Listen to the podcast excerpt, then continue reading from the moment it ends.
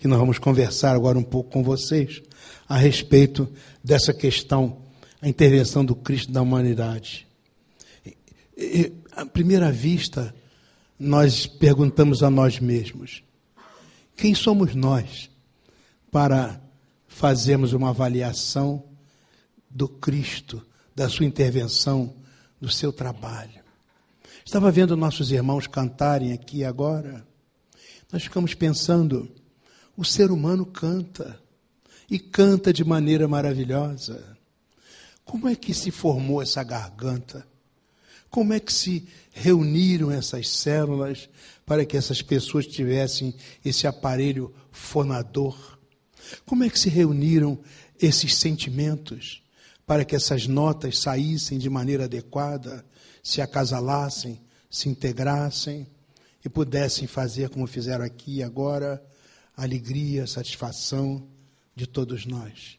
Quanto tempo? De que maneira funcionou isso? Será que isso é, aconteceu por acaso?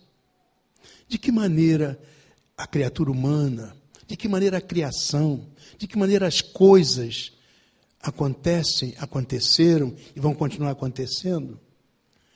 E de que maneira Cristo, essa força que nós não podemos avaliar, está muito acima da nossa compreensão, essa força perene, presente, organizadora, em cada ponto do nosso planeta, funcionando de maneira tão extraordinária. Vamos pensar um pouco com essa posição muito humilde, de que nós, na verdade, não temos a menor condição de avaliar isso. Vamos tentar pensar juntos. Colocamos ali, de início, um pensamento de Pascal, porque ele diz: o conhecimento é como uma esfera. E quanto maior o volume da esfera, maior será o seu contato com o desconhecido. É aquela ideia mesmo de que quanto mais nós sabemos, mais nós sabemos que nada sabemos. Não é? Isso é uma coisa importante. Nós quisemos colocar aqui para os irmãos, de início, essa, essa imagem. É uma coisa bonita, uma borboleta, não é? posada em cima de uma de uma, uma planta.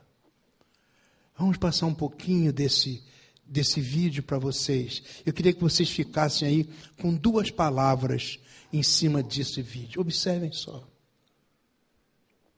Borboleta, ela vai sair daí, vai polinizar, né? vai levar vida, vibrações. Né? É bonito, olha as cores. Que coisa fantástica esse ser está fazendo ali, agora. Olha essa outra criatura. Lindo, né? as cores, os sons. Isso tudo fala a nós de alguma sorte. Nós estamos vendo lá atrás o reino mineral, mais na frente o vegetal, mais adiante o animal. Né? Estamos na presença de alguma coisa associada à criação. E é bonito. E essas são as palavras que, que tocam a nós quando nós olhamos a criação. Não é? A coisa é bonita e a coisa é harmônica. Beleza e harmonia. Esse é o resultado da criação, que você encontra em tudo no nosso planeta. Beleza e harmonia. O trabalho que foi feito, o trabalho que está sendo feito, desde que foi, nosso planeta foi criado, tem duas palavras que descrevem: beleza e harmonia. É uma beleza é, indescritível para nós. Na medida em que o nosso conhecimento vai avançando, nós vamos percebendo que há alguma coisa muito especial para nós refletirmos.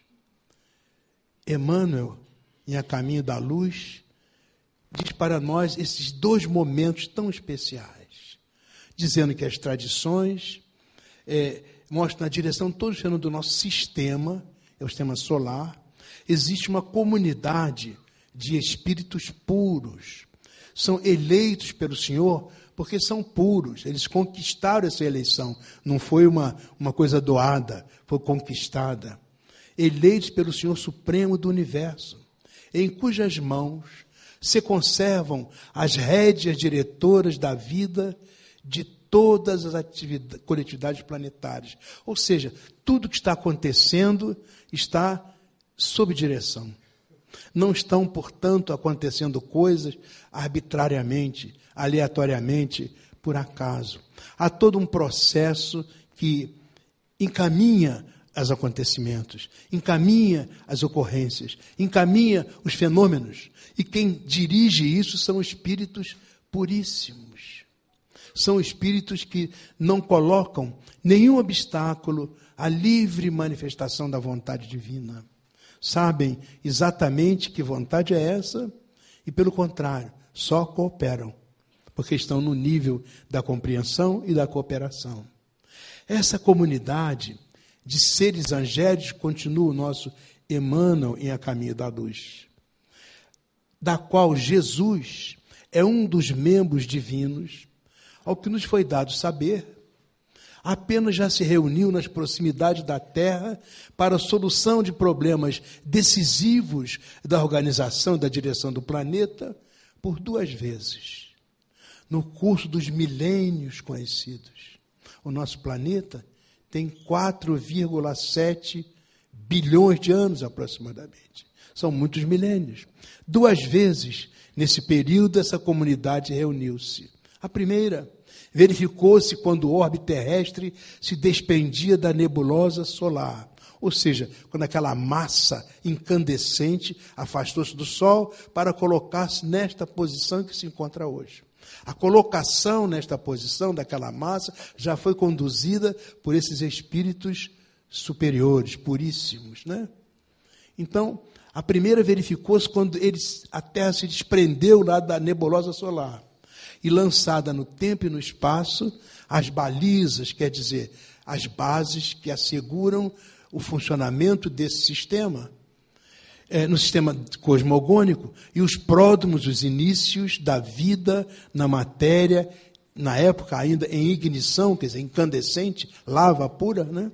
E a segunda vez, a segunda vez em que esses espíritos se reuniram.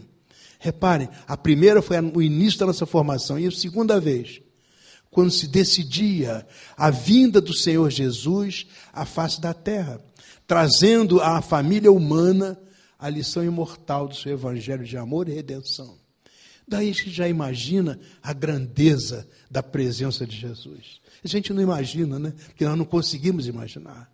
Mas podemos perceber que é um, um, um momento tão grande, tão importante, quanto o próprio início do nosso planeta. Emmanuel descreve Jesus como o divino escultor. Que ele havia vencido os pavores das energias desencadeadas, aquelas energias imensas que vinham lá do sol, com as suas legiões de trabalhadores divinos, e esse outro ponto importante: Jesus não estava só. A legião de trabalhadores divinos, né? ele lançou a ferramenta da sua misericórdia. Interessante essa palavra, misericórdia. Vem do verbo miseri, que significa distribuir. E córdia é de cor, cor, de coração. A misericórdia é a distribuição do coração. Então, Jesus entregou o seu coração ao processo criativo que estava em tela, que estava em curso, na formação do nosso planeta. Enfim, sobre o bloco de matéria informe, quer dizer, o amor já estava colocado na matéria mais primitiva. E é o amor que coordena as atividades, mesmo na matéria mais elementar. Quando você pensa nas partículas e subpartículas que constituem a matéria que nós temos hoje, o amor está lá dentro.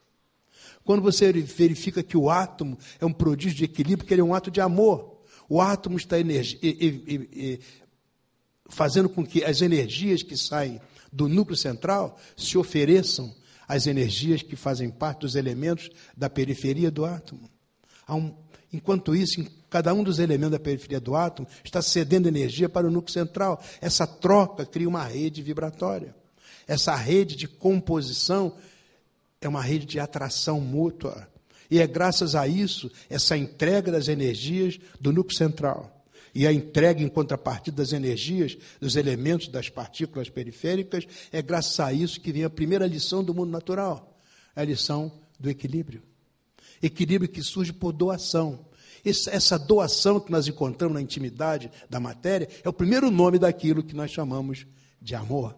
Essa doação só existe porque é um poder equilibrante que é transcende, ultrapassa meramente a estrutura material que nós podemos avaliar hoje. Isso está acontecendo por causa da ação misericordiosa desses trabalhadores das origens. Então, Jesus, com esses trabalhadores, operou a escultura geológica do orbe terreno. Você está falando das pedras, você está falando da terra, dessa parte mais primitiva não é? da matéria. É, com seus exércitos trabalhadores, estatuiu os regulamentos dos fenômenos físicos da Terra. Então, quando você fala em gravidade, em atração, em repulsão, em calor, em esse tipo de energia que nós temos, eletricidade, magnetismo, você está falando dessas coisas. Esses elementos já estão tocados pela presença desses espíritos nobres, puros, perfeitos, a presença amorosa. É o amor deles que está tangendo todas as coisas da criação. Essa é uma leitura importante para a nossa compreensão é, de Jesus e do seu trabalho, que está hoje aqui, como esteve lá nos primórdios, quando a Terra se formou.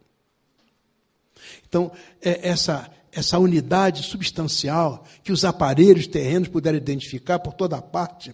Isso foi colocado naquela época que esse livro foi escrito. Hoje nós temos aparelhos que penetram muito mais, que conhecem muito mais.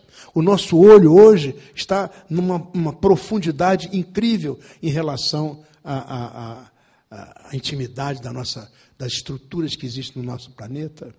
E cada vez mais o homem se abisma com as coisas que são onda e luz, energia e vibração, troca e entrega. Outros nomes daquilo que nós chamamos de amor. Porque o amor é a essência da criação.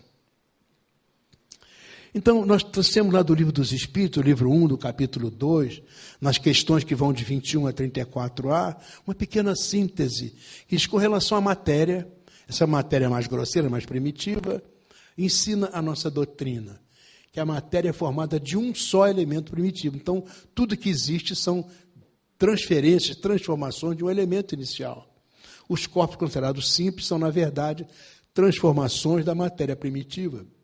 As propriedades da matéria decorrem das modificações que as moléculas alimentares sofrem em certas circunstâncias por efeito da sua união. Esse processo de integração dos componentes é um processo amoroso, ajustado, não acontece por acaso.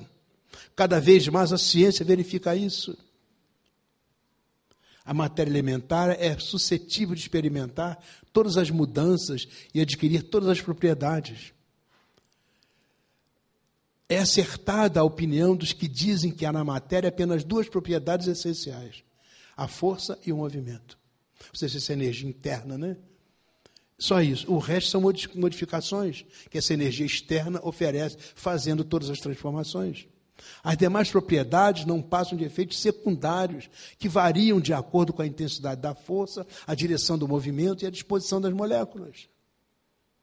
As moléculas têm forma, que é constante nas moléculas elementares primitivas e é variável nas moléculas secundárias, que nada mais são do que aglomerações das primeiras. O que nós chamamos de molécula hoje está muito longe daquela molécula elementar que vem sendo trabalhada nesses bilhões de anos no processo evolutivo em que nós nos encontramos.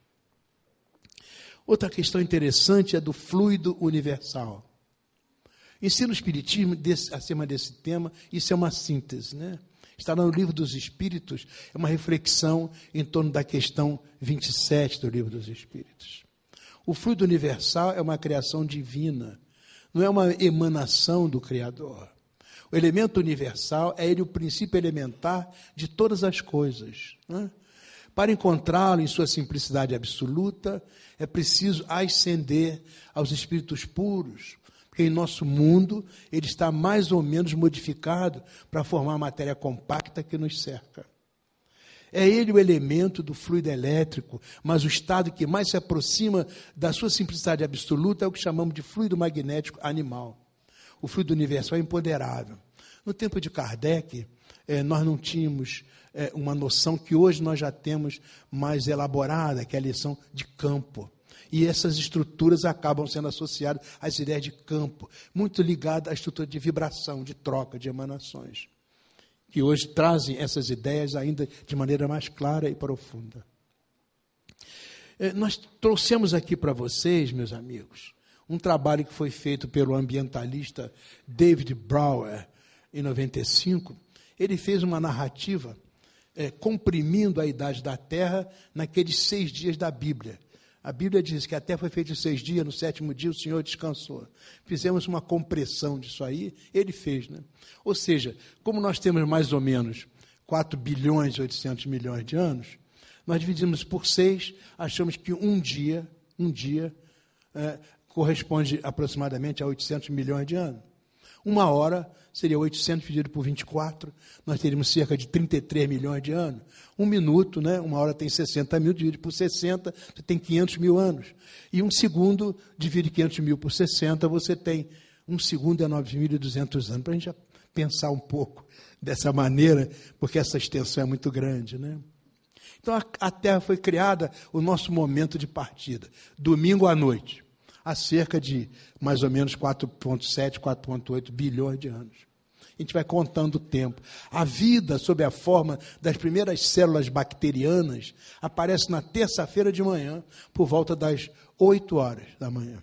Então a gente vai completar 8, 8 milhões de anos, mais 8 milhões de anos, mais, mais 8 horas, né? Então a gente vê o tempo que ficou passando nisso aí. E os espíritos puros estão trabalhando com a sua mente poderosíssima, a mente misericordiosa, distribuidora do coração de Jesus, está aí, envolvendo esses elementos primitivos. A gente tem ideia do que seja isso? É muito sério. Né? Durante os próximos dois dias e meio, o microcosmo evolui. E na quinta-feira, à meia-noite, está totalmente estabelecido, regulando todo o sistema planetário. Então, tudo que você imagina que seja esse infinitamente pequeno está pronto. Pronto, completo e funcionando né, com todas as suas funções. Na sexta-feira, em torno das quatro horas da tarde, os micro-organismos iniciam a reprodução sexual. No sábado, o último dia da criação, todas as formas visíveis da vida evoluem.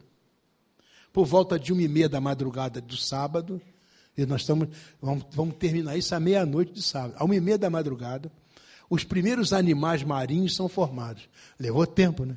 Nós saímos do, daquele reino mineral, passamos pelo vegetal, já estamos agora em pleno reino animal. Né? Por volta das nove e meia da manhã, as primeiras plantas surgem em terra firme. Duas horas mais tarde aparecem os anfíbios e os insetos. Aos dez minutos para as cinco horas da tarde, aparecem os grandes répteis que passam a vagar pela terra em florestas tropicais imensas, gigantescas. Eles fazem isso durante cinco horas, no fim das quais todos morrem. Subitamente, por volta das 9 horas e 45 da noite, desaparece toda essa estrutura. Uh, os mamíferos chegam à Terra por volta das 5 e meia da tarde. E os pássaros por volta das 7 e 15 da noite. Por volta das 10 horas da noite, alguns mamíferos tropicais que vivem, na, que vivem em árvores dão origem aos primeiros primatas, que uma hora mais tarde evoluem em macacos. Inicia-se aí um processo de adequação para que, muito tempo depois, possa vir à Terra um espírito individualizado. Por volta das 11h40 da noite, faltam, faltam 20 minutos para acabar o tempo, né? 20 minutos dessa visão aí. Mas por volta das 11h40 da noite, os grandes macacos aparecem. Oito minutos antes da meia-noite, os macacos do sul se levantam e passam a caminhar sobre duas pernas. Né? Ah, cinco minutos mais tarde, eles desaparecem, esses macacos. A primeira espécie humana, onde nós temos o início da individuação, o Homo habilis, surge quatro minutos antes da meia-noite. Está quase terminando o tempo. Quer dizer, nós somos a primeira espécie humana, né? muito distante de nós ainda, mas estamos muito recente em todo esse processo de criação. Então, quatro minutos antes da meia-noite, evoluiu para o Homo erectus, meio minuto mais tarde, e para as formas arcaicas do Homo sapiens, 30 segundos antes da meia-noite, ou seja, há uns 250 mil anos. Os homens de Neandertal comandam a Europa e a Ásia dos 15 segundos aos 4 segundos antes da meia-noite, mais ou menos 110 mil anos depois eles foram vencidos também pela, pela raça humana. Finalmente, a espécie humana moderna, que somos nós, né? a espécie humana moderna aparece na África e na Ásia, 11 segundos antes da meia-noite. E na Europa, 5 segundos antes da meia-noite, há cerca de 100 mil anos e 46 mil anos, respectivamente. E o homem começa a escrever por volta dos dois terços de segundo antes da meia-noite, ou seja, mais ou menos uns 5 mil anos. Isso tudo é muito recente muito recente comparado com essa história toda que nós passamos aqui. Né? Mas a ação misericordiosa dos benfeitores está sendo feita em cada um dos pontos, em cada uma das coisas que compõem a intimidade da matéria, em cada uma das células que estão nos corpos vivos, em cada um desses seres humanos que estão aí, cada um de nós. A ação está presente durante todo o tempo, sob a égide de Jesus. A era dos seres humanos. Vem a transição. Obviamente que pelo corpo físico nós temos muita proximidade com os macacos. Evidente. Quando os macacos passam a caminhar eretos, com as mãos livres, prepara-se a aventura humana dos seres com o espírito individualizado. A Terra é um mundo primitivo e a humanidade é muito primitiva. Né? Tais macacos foram extintos há cerca de 1,4 milhões de anos o nível da inteligência é semelhante ao dos chimpanzés atuais. Dizem os benfeitores que a experiência, a adequação, o ajustamento para que pudesse surgir um perispírito que fosse um modelo organizador biológico daquele, daquele corpo que vai servir efetivamente a um espírito individualizado, começa mais ou menos nessa época. É muito tempo de preparação, de trabalho, sob a égide desses espíritos absolutamente generosos. Né? Uma diferença importante entre os seres humanos e os primatas está no fato de que as crianças humanas precisam de muito tempo para passar a infância, chegar à puberdade à idade adulta, diferente de todos os animais. E essa questão faz com que a questão da maternidade, da paternidade, da família, essas questões que são da ética e da moral, comece a fazer parte da cultura a ser absorvida pela criatura humana e do amor que o ser humano efetivamente tem que aprender. Reparem que essas coisas não estão acontecendo nada por acaso. Há toda uma programação, há todo um desenvolvimento, há toda uma evolução. Quando se chega ao nível da criatura humana, nós somos dotados de uma coisa chamada livre-arbítrio. Ou seja, nós temos capacidade de decisão. O livre-arbítrio também é limitado. É claro que nessas primeiras encarnações, nós não somos nada responsáveis pelos erros que cometemos, mas à medida que vamos crescendo e vamos aprendendo que há leis, há regras, há normas. Nós estamos num universo tangido por leis. As leis sábias, justas e perfeitas estão dentro, dentro do átomo, estão dentro das galáxias, estão dentro do nosso corpo, de cada uma das nossas células estão no nosso cérebro, no nosso sistema nervoso, no nosso espírito. São leis que se projetam tanto no mundo físico, como no, mundo social, como no mundo moral. Estão em diferentes gradações, mas são leis sábias, justas e perfeitas. À medida que nós vamos aprendendo isso, a nossa responsabilidade vai aumentando. O uso do nosso livre-arbítrio estava mais, mais amplo e as consequências que advêm do uso que dele fazemos se tornam também mais graves e mais sérias. Então, a marcha da humanidade pelos séculos conduz a uma inexorável progressão espiritual, porque é isso mesmo. Nós nascemos para a luz, nós nascemos para a progressão.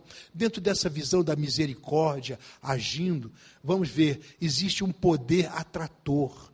Nós estamos sendo atraídos pela lei de Deus para Deus. Nós não nascemos para a miséria, para a tragédia, para a ignomínia, para o erro, para a corrupção nós nascemos para a luz. E nós temos que nos, nos aprender a alimentar de luz.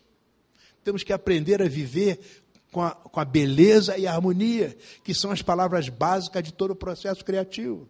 E a beleza e a harmonia, elas estão muito distantes daquilo que nega a luz. O que nega a luz é entrópico, é desorganizador. O que aceita a luz, o que acolhe a luz, é organizador. Esse processo de atração faz com que nós sejamos tangidos na direção do Pai. Então nós somos impulsionados para crescer, para crescer na direção do bem. A questão é que o ser humano tem que tomar as decisões para que elas deem a ele o verdadeiro, a verdadeira condição de progresso espiritual. Então, É esse processo que move as multidões, que dão vida e movimenta o universo através das muitas moradas que o Pai nos provê. O trabalho promovido pelos auxiliares de Jesus consiste em motivar os que precisam de ânimo e perseverança para essa renovação. Quer dizer, nós todos estamos envolvidos no amor. O amor é o molho sobresubstancial que nos alimenta, que regula a nossa maneira de ser. E por mais trágica seja a nossa condição, por mais dolorido seja o nosso momento, o amor está lá. É assim como aquela força viva chamada esperança, né? É, é alguma coisa que nos toca e faz a gente levantar haverá sempre um momento em que nós vamos sentir esse toque sagrado e vamos ganhar forças para levantar e continuar caminhando, porque isso é misericórdia. Nós fomos criados para caminhar na direção da luz. Então, é o eterno embate entre a luz e as sombras, entre o destino de todos nós em sermos felizes e a acomodação nas facilidades que a vida enganosa proporciona, desde os prazeres inconsequentes até a volúpia do poder e do dinheiro onde vamos compreender que as leis nos afastam dessas coisas. Quando nós nos mantemos prisioneiros dessas coisas, nós sofremos. Sofremos individualmente, socialmente, coletivamente. Então é preciso que a gente compreenda essas leis, interiorize as leis e vivencie as leis. Essa é a proposta. Então, nós temos que caminhar numa nova direção. Se observarmos a história do homem, só para nos situarmos no nosso planeta, que ainda vive a fase das expiações e das provas, né, nós vamos perceber que desde a época em que os primeiros hominídeos chegaram àquela posição ereta, o plano espiritual enviou espíritos para assumirem formas carnais apropriadas, adequadas aos novos desafios que seriam necessários para o seu desenvolvimento, já que haviam se tornado inviáveis na sua antiga morada planetária. São as notícias que nos chegam de capela, é, de que a espiritualidade, em várias oportunidades, nos tem revelado. Ou seja, os planetas, eles trocam também vibrações e energias entre si e pessoas, de acordo com a sua estrutura vibratória. Você, você está encarnado aqui na Terra porque a sua estrutura vibratória é compatível com a estrutura vibratória da Terra. Se você for um espírito melhor, você vai entrar em contato com outras humanidades, com outros planetas. É, isso funciona fisicamente magneticamente, automaticamente, porque antes disso está funcionando espiritualmente. As mais remotas histórias com registro falam de reis, líderes, sacerdotes, guerreiros, homens e mulheres que se notabilizaram em suas comunidades pela força de suas palavras e gestos, que serviram sobretudo para dar ânimo e disciplina ao comportamento social. É assim que funcionou e tem funcionado a nossa humanidade. Entre 1 milhão e 400 mil anos, o Homo erectus deixou os trópicos africanos e foi para a Ásia, para a Indonésia, foi para a Europa. Viviam num tempo chamado, lá na Europa, a Era do Gelo, esse tempo. Né? Isso trouxe grandes mudanças e grandes impactos na evolução dessas criaturas. Saíram da África né? e se caminharam para lá. Muitos animais desapareceram. Surgiram os bois, os mamutes, os bisões, animais revestidos de lã, caçados com machados e lanças, o que deu outras habilidades ao, ao homem caçador. Né?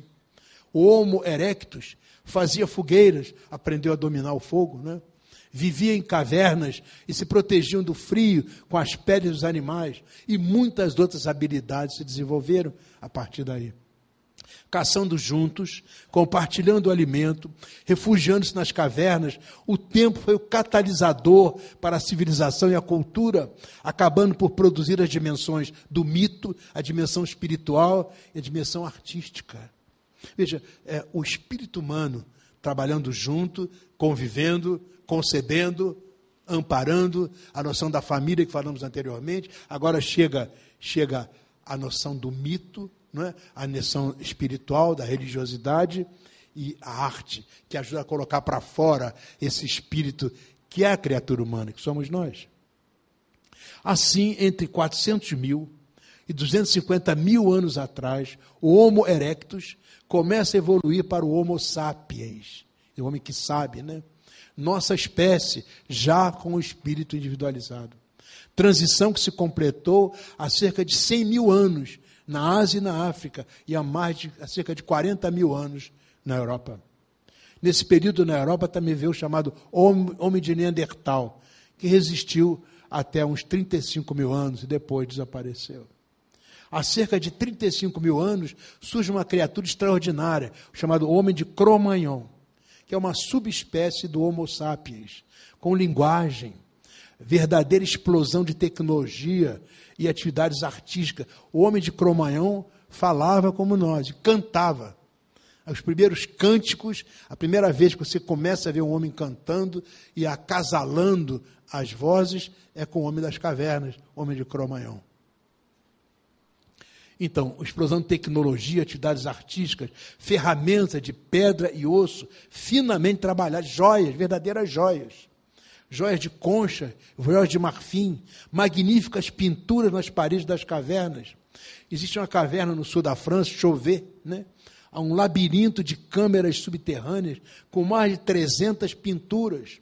Eles preparavam as tintas usando a terra, usando matizes de carvão, usando hematita que tiravam das pedras. Né? Imagens simbólicas e mitológicas de leões, mamitas, mamutes, animais perigosos, saltando, correndo, imagens com sobreamento, né? ou seja, para dar tridimensionalidade, né?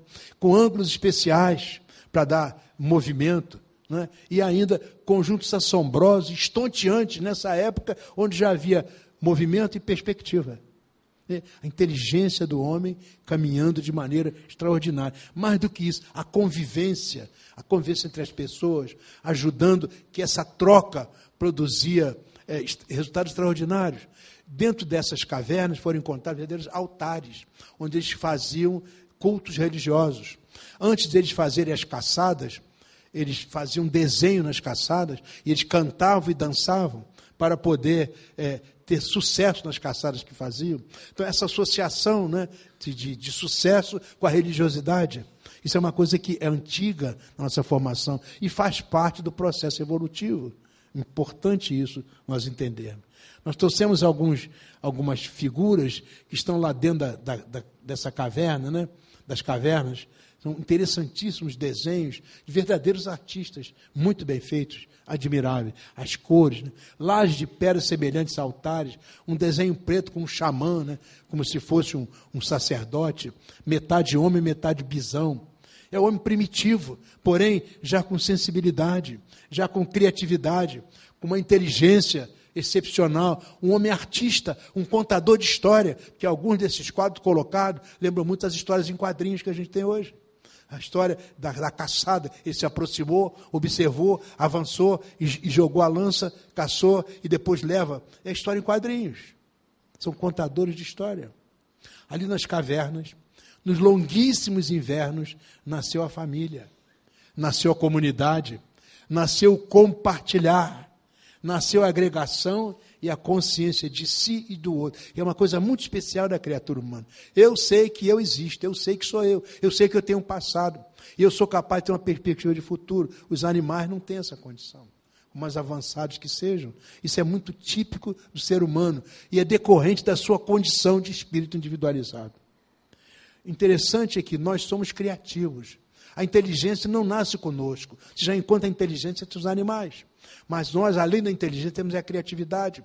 Nós somos capazes de alterar a, a, a natureza à nossa volta. E, aliás, temos alterado, às vezes, perigosamente. Né? Mas nós, a nossa criatividade é que faz você entender: nós somos deuses, nós somos capazes de inventar as coisas, criar as coisas. Por isso temos ciência, por isso temos tecnologia e temos essas visões profundamente sofisticadas das coisas que o ser humano é capaz de fazer. Começa aí se desenvolver. Interessante que é, é, essa progressão lembra muito quando você empurra uma pedra lá do alto da colina. É muito difícil, ela começa a descer muito, muito lentamente, é um grande esforço. Isso levou bilhões de anos, né? muito tempo. Mas quando a pedra começa a descer, ela tem uma alimentação própria, ela vai ganhando energia e desce cada vez mais rapidamente, mais violentamente, mais vigorosamente. É isso o processo da evolução. Seja, chega um determinado momento em que você está descendo a colina e você vai absorvendo essas coisas. Você levou muito menos tempo para você é, desenvolver essas questões do que todo o passado que nós vimos anteriormente. Como vai levar muito menos tempo olhando para frente para você alcançar outros níveis. Essa, a nossa pedra evolutiva está descendo a colina. E nós vamos agregar a essa descida valores da ética, da moralidade, do amor. E vamos crescer indefinidamente na direção do bem. Isso vai chegar muito mais rapidamente do que a gente pensa. Porque os benfeitores, os trabalhadores do bem, da luz e da paz, os espíritos amorosos, que são coadjuvantes da misericórdia de Jesus, estão conosco, ajudando a empurrar essa pedra para que ela ganhe energia própria e possa, de fato, alcançar sua absoluta autonomia como espírito, não dependendo mais das tragédias do passado. O genoma humano tem uma longa história, uma antiga história que se desenvolve ao longo dos tempos. Nós nos relacionamos com todas as espécies vivas. É só olhar a questão 47 do Livro dos Espíritos que diz isso, obviamente com outras palavras, mas é isso que está sendo dito lá. Algumas das nossas características têm base genética, são resultado dos nossos instintos. Mas a criatividade, a inteligência diferenciada, a espiritualidade, a consciência de si mesmo e dos outros são atributos do espírito que a pouco e pouco nós fomos desenvolvendo. Por ser espírito individualizado, o homem é consciente de si mesmo, é consciente do aqui e do agora e dos processos do futuro, da perspectiva. Tem também o homem consciência reflexiva, ou seja, não é só para si. Né? Ele tem a autopercepção, ele trabalha com imagens mentais, com valores, com crenças, com objetivos, com estratégias. Há uma diferença abismal entre esse espírito individualizado e aquela criatura é, que ainda não está individualizada e que tem um processo espiritual envolvendo, mas muito diferente do nosso. Ao entender isso, aumenta a nossa responsabilidade. Essas palavras, espírito, ânima é em latim, psique em grego, atma em sânscrito, essas palavras todas têm o mesmo significado, é o sopro, os pneuma, né? o sopro da vida em todos os seres vivos. No homem, esse sopro está individualizado. Ele nos alimenta, nos mantém vivos e gera a nossa transcendência. Nós somos deuses pelo Espírito, portanto, temos todos os atributos da divindade a serem progressivamente descobertos, exercitados e vividos. Isso nos foi dito nos textos sagrados. Vós sois deuses. Não é? Vamos caminhar para esse exercício da nossa, da nossa divindade. Interessante refletir essa questão reflexiva. O que, que eu faço com a minha divindade? Eu já não tenho em mim os atributos da divindade, eu tenho a beleza, a justiça, a pureza, a perfeição, eu tenho o amor, só que isso numa escala reduzidíssima, infinitesimal. O que eu tenho que fazer é ampliar essa escala. É isso que é o processo evolutivo a ser agora encaminhado, conduzido, dirigido por mim, sempre com o apoio dos benfeitores. Em nome de Jesus, jamais, jamais nos deixam sozinhos, jamais. O Cristo está sempre em ação. Ele age diretamente sobre as forças cósmicas. Ele efetiva o poder atrator que nega a entropia. Entropia é uma palavra que vem lá da, da, da termodinâmica, da física, estava associada à desorganização. Né?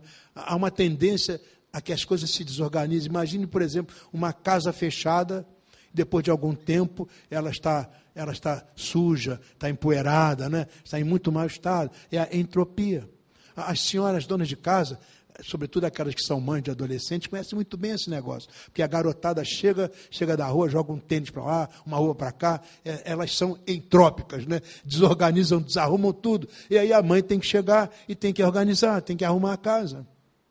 Pois bem, essa é, isso é que a gente chama da a entropia. O poder que existe na natureza, o poder cósmico, o poder crístico, o poder de Jesus e dos mentores que, em nome de Jesus, trabalham, é um poder que nega a desorganização.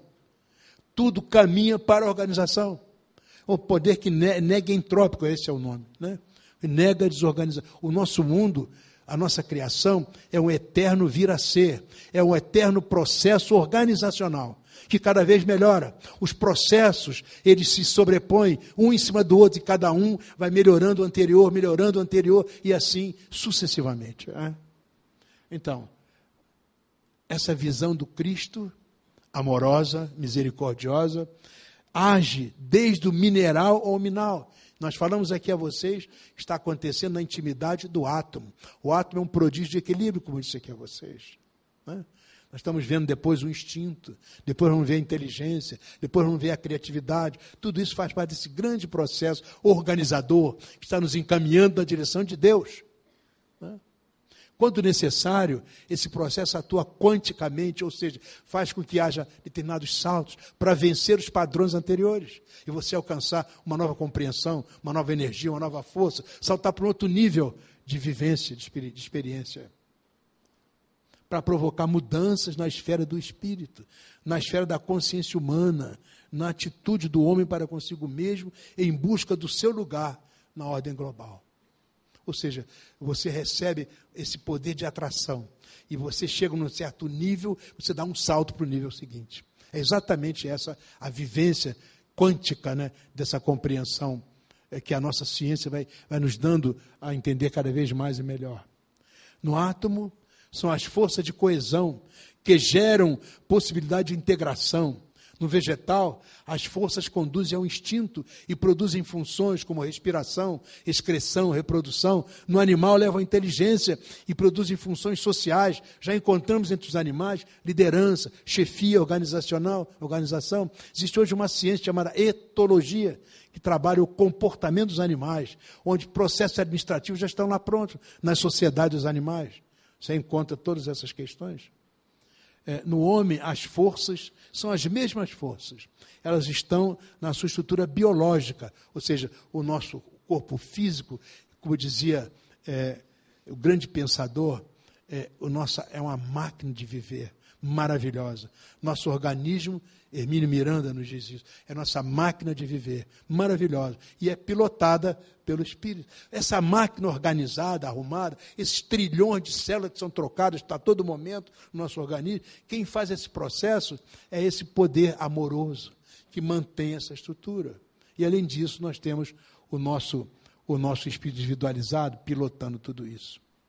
Então, no espírito individualizado, gera a criatividade Graças à criatividade, nós criamos a filosofia, criamos a ciência, a religiosidade. Veja bem, não é a religião, é a religiosidade. A religião é a parte externa, organizacional. Enquanto que a religiosidade é esse impulso que encaminha a criatura na direção do Criador. Isso não tem nome, nome da religião A, B ou C. Religiões podem ser até alavancas que nos ajudam a fazer isso, mas não necessariamente você precisa da religião para fazer isso. Toda criatura tem intimamente essa, essa pulsão. Né? que, leva, que a leva na direção do Criador. É o poder atrator que funciona. Por consequência, a, a observação, o estudo, a pesquisa, a experimentação, a questão do ensaio, do erro, do recomeço e do acerto. É essa bênção do processo evolutivo que é imanente na criatura humana.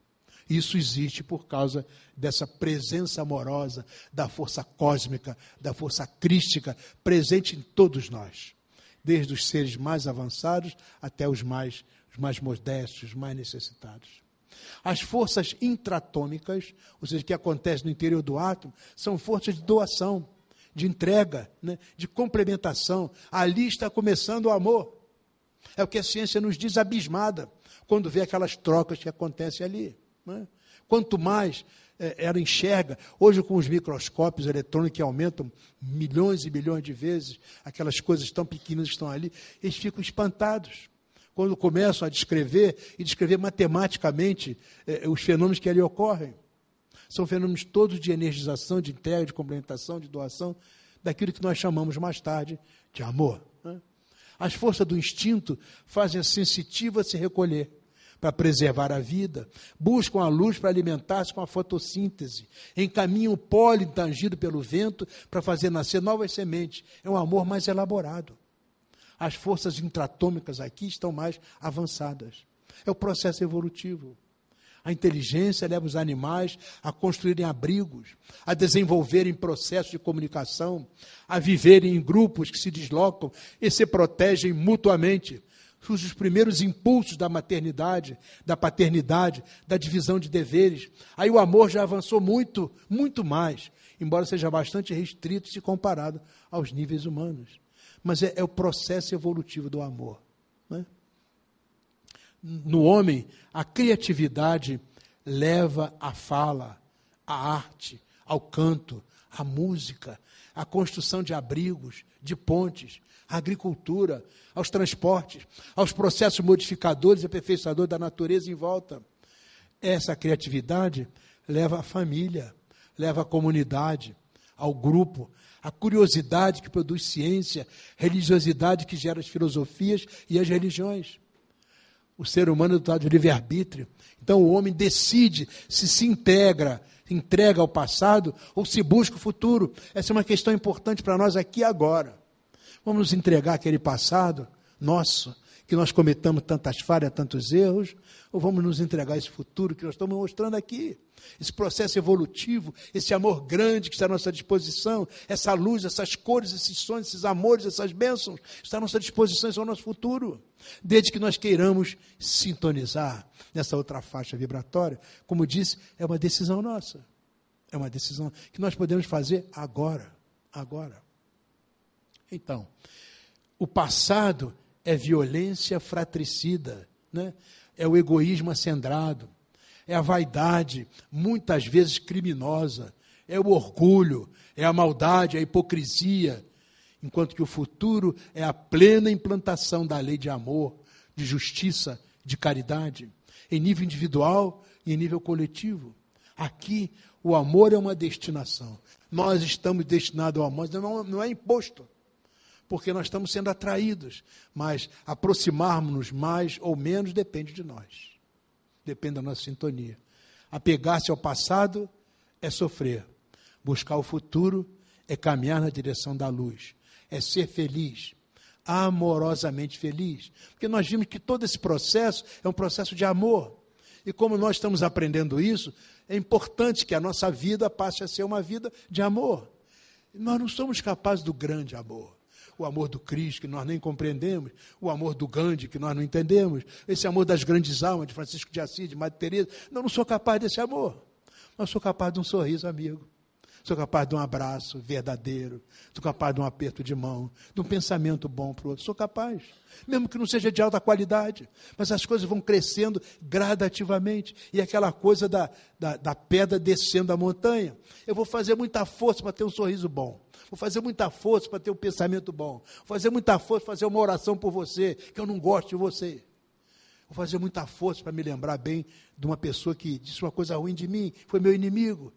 Mas com o hábito vai ficando cada vez mais fácil, cada vez mais simples. Então é aquela coisa do amor que vai se assenhoreando do nosso ser, vai tomando conta de nós. Não precisa fazer força. Essas criaturas como Francisco de Assis, Maria Teresa, Irmã Dulce, o amor era uma coisa tranquila para essas criaturas.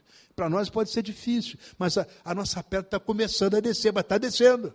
Vamos ajudar, praticando. Então, o Espiritismo não nos pede grandes atos de amor, porque sabe que nós não somos capazes. Mas um sorriso amigo, um desejo de paz, uma prece generosa pelo outro, um aperto de mão, uma lembrança amiga, não é? É, um momento de cordialidade, de ternura, um momento de afeto. Nós todos podemos fazer isso, dentro de casa. Podemos fazer isso com os companheiros de trabalho, com os amigos na rua, com as pessoas. E aos poucos nós vamos nos tornando cidadãos do mundo. Né? Daqui a pouco estou amando a humanidade inteira. Amando mesmo, não é uma coisa, não é um discurso, é? mas é um conjunto de ações. São pulsões, pulsões magnéticas espirituais que saem da essência do meu ser, que é capaz de vibrar na profundidade, na pureza de um amor verdadeiro. Por isso é que nós somos o que somos. A marcha da civilização começou lá no Oriente.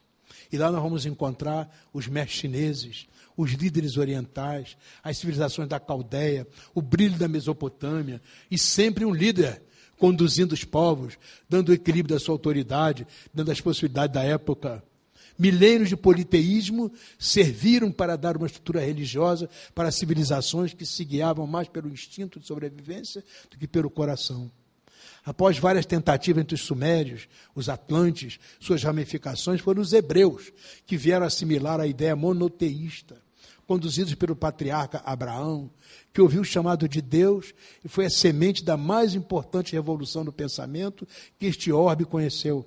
Pois ali teve início a saga narrada no Velho Testamento, que chegou até Jesus, passando pelos profetas, pelos juízes, pelos reis, pelos sacerdotes, todos eles à sua época enviados do alto para o direcionamento da humanidade. Ou seja, o processo de pilotar, né, de gerenciar, sempre esteve pronto, de acordo com as necessidades da época, do local, das criaturas. Jamais Jesus nos deixou órfãos ou abandonados. Isso vem, não é de hoje, isso vem lá, é uma idade cósmica que nós falamos lá no início. Né? Moisés, Elias, Isaías, Batista, precursores de Jesus, foram calando fundo as suas mensagens para que a humanidade pudesse receber a boa nova, o Evangelho. E veio Jesus, modelador ímpar das formas iluminadas que nos norteiam e que alterou para sempre o nosso entendimento sobre justiça e amor. Mensageiros paralelos ao cristianismo sempre vieram para estabelecer ideais que levassem os homens ao pensamento maior, como Confúcio, os grandes mestres de todos os povos, como Maomé, como Buda. A história cristã está plena de testemunho de enviados divinos, cada um a seu tempo, para trazer os homens à razão, sempre que desvios traziam risco de perdas morais significativas. E apesar disso, nós tivemos as trevas da Idade Média, as cruzadas, as guerras sangrentas e fraticidas que assombraram a humanidade. Mas o amor está aí. Apesar de nós mesmos, o amor está aí.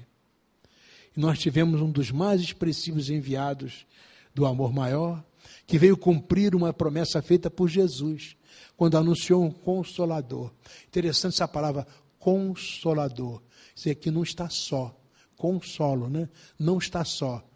Então, o consolador é alguma coisa que diz que nós não estamos sós. Né? Para as dores do mundo, e trazer uma forma de redenção e de renovação, aquela citada por Paulo, né? que atinge o espírito e abre o infinito. Aí nós tivemos Allan Kardec. Imagine que foi preciso uma longa preparação para que, como ensina Emmanuel, são chegados os tempos em que as forças do mal serão compelidas a abandonar as suas derradeiras posições de domínio. É para isso que veio o Espiritismo, para ajudar a gente nisso nos ambientes terrestres. E nos últimos triunfos são bem o penhor de uma reação temerária e infeliz, apressando a realização dos vaticínios sombrios que pesam sobre o seu império perecível. Esse império da materialidade, né? Ditadores, exércitos, hegemonias econômicas, massas versáteis e inconscientes, guerras inglórias, organizações seculares passarão com a vertigem de um pesadelo. A vitória da força é uma claridade de fogo de artifício. Passa logo. Toda a realidade é do Espírito e toda a paz é do entendimento do reino de Deus e da sua justiça.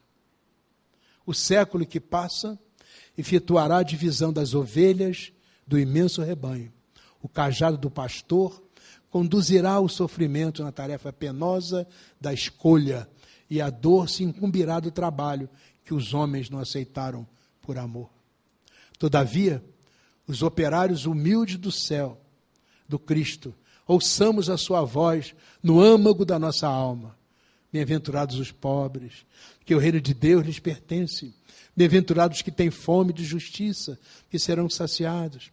Bem-aventurados os aflitos, porque chegará o dia da consolação. Bem-aventurados os pacíficos, porque irão a Deus. Meus irmãos, às vezes Jesus encontra estranhos caminhos para que o amor chegue a nós. Vou mostrar a vocês agora um vídeo sobre como é que o amor chegou ao coração desse homem. Vejam só.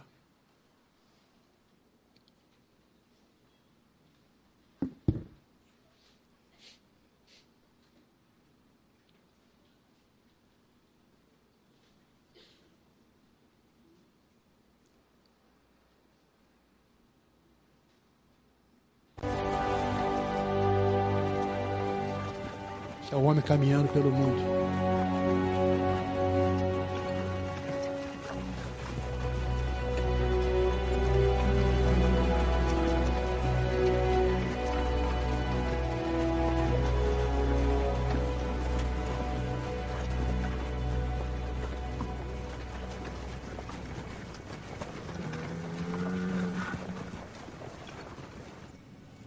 I remember my my stepfather, you know, would beat me, and he, you know, he would beat me with extension cords and and and hangers and you know pieces of wood and all kinds of stuff. And you know, after every beating, he would tell me, you know, it hurt me more than it hurt you, and you know, I only did it because I love you. It was kind of, you know, it communicated the wrong message to me about what love was. So for many years, you know, I thought that love was supposed to hurt. And um, I hurt everyone that I love. And I measured love by how much pain someone would take from me. Um, and it wasn't until I came to prison in an environment that is devoid of love that I began to have some sort of understanding about what it actually was and was not. And I met someone, um, and she gave me my first real insight into what love was because she saw past my conditions and the fact that I was in prison with a life sentence for murder, not, and not only for murder, but for doing the worst kind of murder that a man can do, murdering a woman and a child. And it was Agnes, the mother and grandmother of Patricia and Chris, the woman and child that I murdered, who gave me my best lesson about love because by all rights, she should hate me.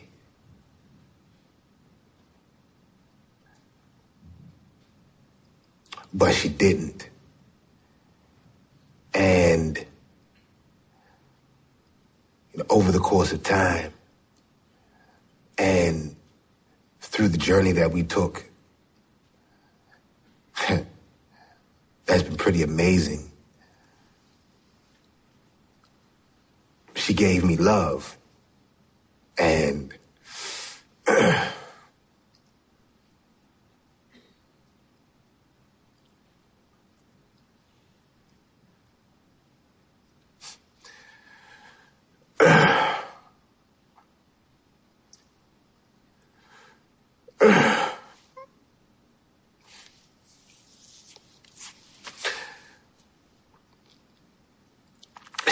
what it was.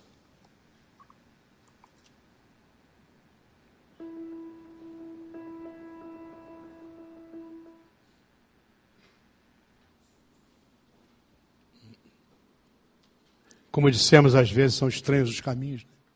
que Jesus encontra para nos ensinar o amor. Nós tivemos uma experiência com um irmão nosso. Havia naquela época uma visita que fazíamos aos presídios lá no Rio de Janeiro. Estava chegando o Natal e nós pediram que nós fizéssemos uma palestra sobre o Natal. Mas o que vinha na nossa cabeça não era nada sobre o Natal. Naquele dia nós chegamos no presídio Havia lá umas seis pessoas que participavam da atividade, prisioneiros, condenados. E nós, quando falamos, falamos sobre as bodas de Caná, que não é exatamente uma história de Natal. É a primeira aparição pública de Jesus. E o fato extraordinário que aconteceu ali é que o vinho acabou. E Jesus, então, transformou a água em vinho. E as pessoas disseram que aquele vinho era muito melhor do que o vinho que os outros estavam bebendo. Né? Nós contamos essa história. Eu não sabia exatamente por que estava contando essa história num dia de Natal. Mas nós distribuímos aos prisioneiros também um, uma, uma pequena lembrança, um sabonete, alguma coisa assim que era permitido. E ali, quando entregamos o sabonete a um senhor que sentava sempre lá atrás, nós jamais havíamos ouvido a sua voz. Ele não falava nada, ficava num canto, nós respeitávamos. Ele ouvia as lições, entrava e saía sem falar com ninguém. Comentava-se que ele era soturno mesmo, não falava com ninguém. Mas naquele dia, pela primeira vez, quando entregamos o, o sabonete a ele, ele, eu ouvi a sua voz. Era uma voz grossa, de nordestino, um sotaque forte, e perguntou assim: Você acredita nisso? Ele disse: Em que, meu irmão?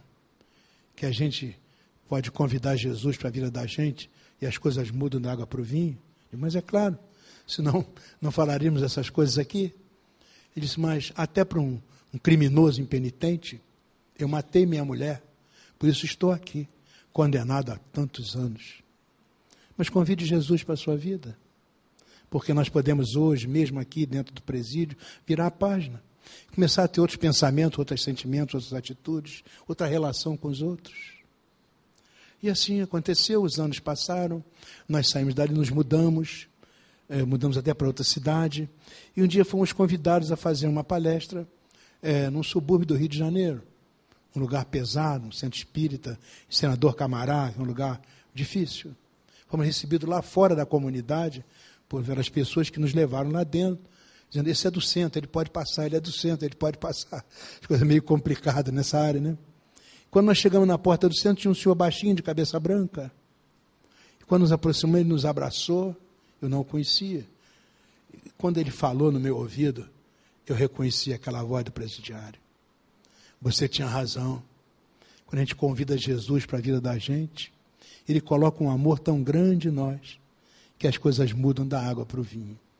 E ele conseguiu, com as mudanças de comportamento, as atitudes, as tarefas dentro do presídio, ele conseguiu a liberdade uh, e hoje era espírita, militante de uma casa espírita, senador Camará. As coisas mudam da água para o vinho. Então, essa é a história do nosso irmão aí, né, que na verdade havia assassinado, foi criado numa visão equivocada do amor, havia assassinado a filha e a mulher, e a, a mãe, a mãe da mulher dele, a sogra, né?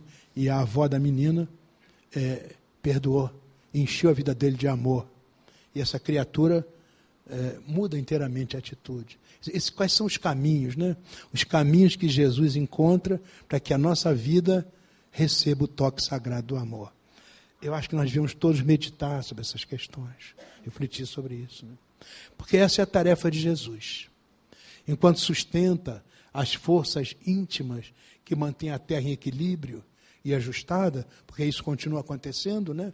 Nosso planeta não está solto no cosmos, ele obedece a uma opção de regras, de leis, de normas, né?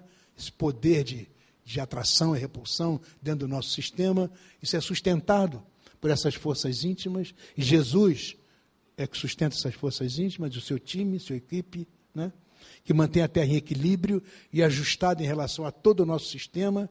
Jesus, além disso, é o nosso bom pastor. Ele está ali conosco, com aquele seu cajado, apontando o caminho, né? E vai na frente. Nós somos as ovelhas. Quase sempre somos ainda, pelo menos eu especialmente, ovelha transviada do rebanho do Senhor. Mas o bom pastor não falta nunca. E ele ali está, Vem, estica a mão, aquece, acalma, tranquiliza, pacifica, ilumina, aclara. Né? E com essa bênção toda, nós somos encaminhados para seguir na direção que ele nos mostra. É o bom pastor. Por transviados que sejamos nós, somos as suas ovelhas. Ele continua nos amparando, apoiando, esclarecendo, estimulando. Cuida de cada um de nós, em nível individual. Cuida da humanidade em nível coletivo cuida do planeta como um todo. Será que nós somos capazes de avaliar isso? Acho que não. Mas, pelo menos, podemos refletir sobre isso, e esse foi o objetivo dessa nossa conversa. Né? Então, depois da treva, surgirá uma nova aurora. Luzes consoladoras envolverão todo o orbe regenerado pelo batismo do sofrimento. Né? O homem espiritual unido estará unido ao homem físico para sua marcha gloriosa no ilimitado. E o espiritismo terá retirado dos seus escombros materiais a alma divina das religiões que os homens perverteram, ligando-as no abraço acolhedor do cristianismo restaurado. Trabalhemos por Jesus, ainda que a nossa oficina esteja localizada no deserto das consciências. Nós todos somos chamados ao grande labor e o nosso mais sublime dever é responder aos apelos do escolhido. Esses apelos nos falam que nós somos irmãos, é a fraternidade pura. Muito além das línguas, dos costumes, das religiões, das raças da língua, nós somos irmãos.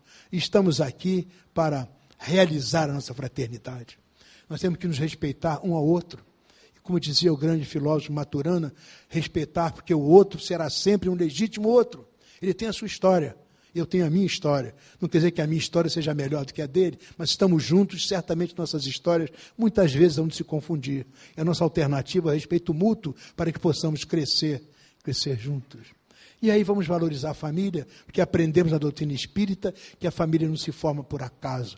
As questões da reencarnação, os laços da consanguinidade estão ligados ao passado de todos nós. E agora nos juntamos para crescer juntos, exatamente como começaram as famílias lá nos antípodas, lá no tempo é, dos, dos antigos macacos. Então, é, é, Vamos, estamos aqui para descobrir que nós somos espíritos, é autotranscendência. Nós somos espíritos. Não temos que calcar a nossa vida pela necessidade da carne, que domina absolutamente os nossos conceitos, nossas preocupações, nossos interesses, nossa atividade. Nós somos espíritos. Vamos descobrir esse espírito e vamos viver como espíritos. E como o espírito é a centelha divina em nós, vamos viver divinamente realizando o bem, o perdão, a tolerância, a solidariedade, que são os aspectos que a gente imagina que sejam e traduzam a divindade. Né? Então, além disso, vamos fazer a nossa renovação interior, porque não é, não é possível que isso aconteça naquele homem velho, cheio dos farrapos do passado, é uma nova criatura. E a grande ferramenta de transformação chama-se caridade, a benevolência, o querer o bem do próximo, a indulgência, um processo de adoçamento interior, e o perdão, que é uma entrega, uma doação ao outro. E isso vai nos levar a uma nova responsabilidade, é a consciência. A palavra consciência vem do grego, significa geradora de responsabilidade. Eu agora aprendi que eu sou responsável pelo que eu penso. Os pensamentos não ficam dentro de mim, eles saem de mim. Ondas, saem ondas. Ondas curtas, muito curtas, mas ondas também, ondas longas, ondas que que nos atrapalham, que nos perturbam. Pensamento de amor, de perdão, de tolerância, de solidariedade, do bem, são ondas curtas que vão longe. Isso está definido hoje pela ciência. Enquanto pensamento de ódio, de vingança, de maldade, são, são ondas longas que ficam no meu entorno e prejudicam primeiro a mim mesmo, na minha, no meu próprio campo vibratório. Então, nos livrar dessas coisas. A nós somos responsáveis pelo que nós pensamos, pelo que nós sentimos, pelo que nós fazemos. Porque a doutrina espírita é, nos convoca a operar essas questões dentro de nós e à nossa volta. Então, são outros nomes daquilo que um dia será o verdadeiro amor, mas que só daremos valor quando formos começando a descobrir. Nada é melhor que o amor. Nada tem gosto melhor do que o bem. O gosto bem, bom do bem, nos dá uma felicidade suprema, nos dá uma harmonia indefinida, nos dá uma alegria ímpar, nos dá uma satisfação indescritível, porque é o bem em nós. É o bem falando a nossa essência. Isso reverbera de nós numa alegria intraduzível, numa saúde verdadeira, numa felicidade incomparável. Por isso, Jesus sintetizou toda a sua sabedoria num só andamento é o mandamento do amor. Amai-vos uns aos outros, como Ele nos ama. Então, em nome desse amor, vamos refletir. Não somos capazes de avaliar Jesus mas o amor que eles oferecem, a misericórdia que ele nos dá de tal monta que nos ajuda, nos alavanca para que nós cresçamos indefinidamente na direção do bem. E isso é a felicidade que está colocada para nós. Então, esse é o nosso trabalho, é o trabalho de Jesus. Manter o planeta e ajudar-nos a aprender a amar. Que nós possamos, com a nossa vida, fazer justiça ao esforço imenso que Jesus faz diariamente para todos nós. Agradeço muito a atenção de vocês. Muito obrigado e muita paz sempre. Fique com Deus.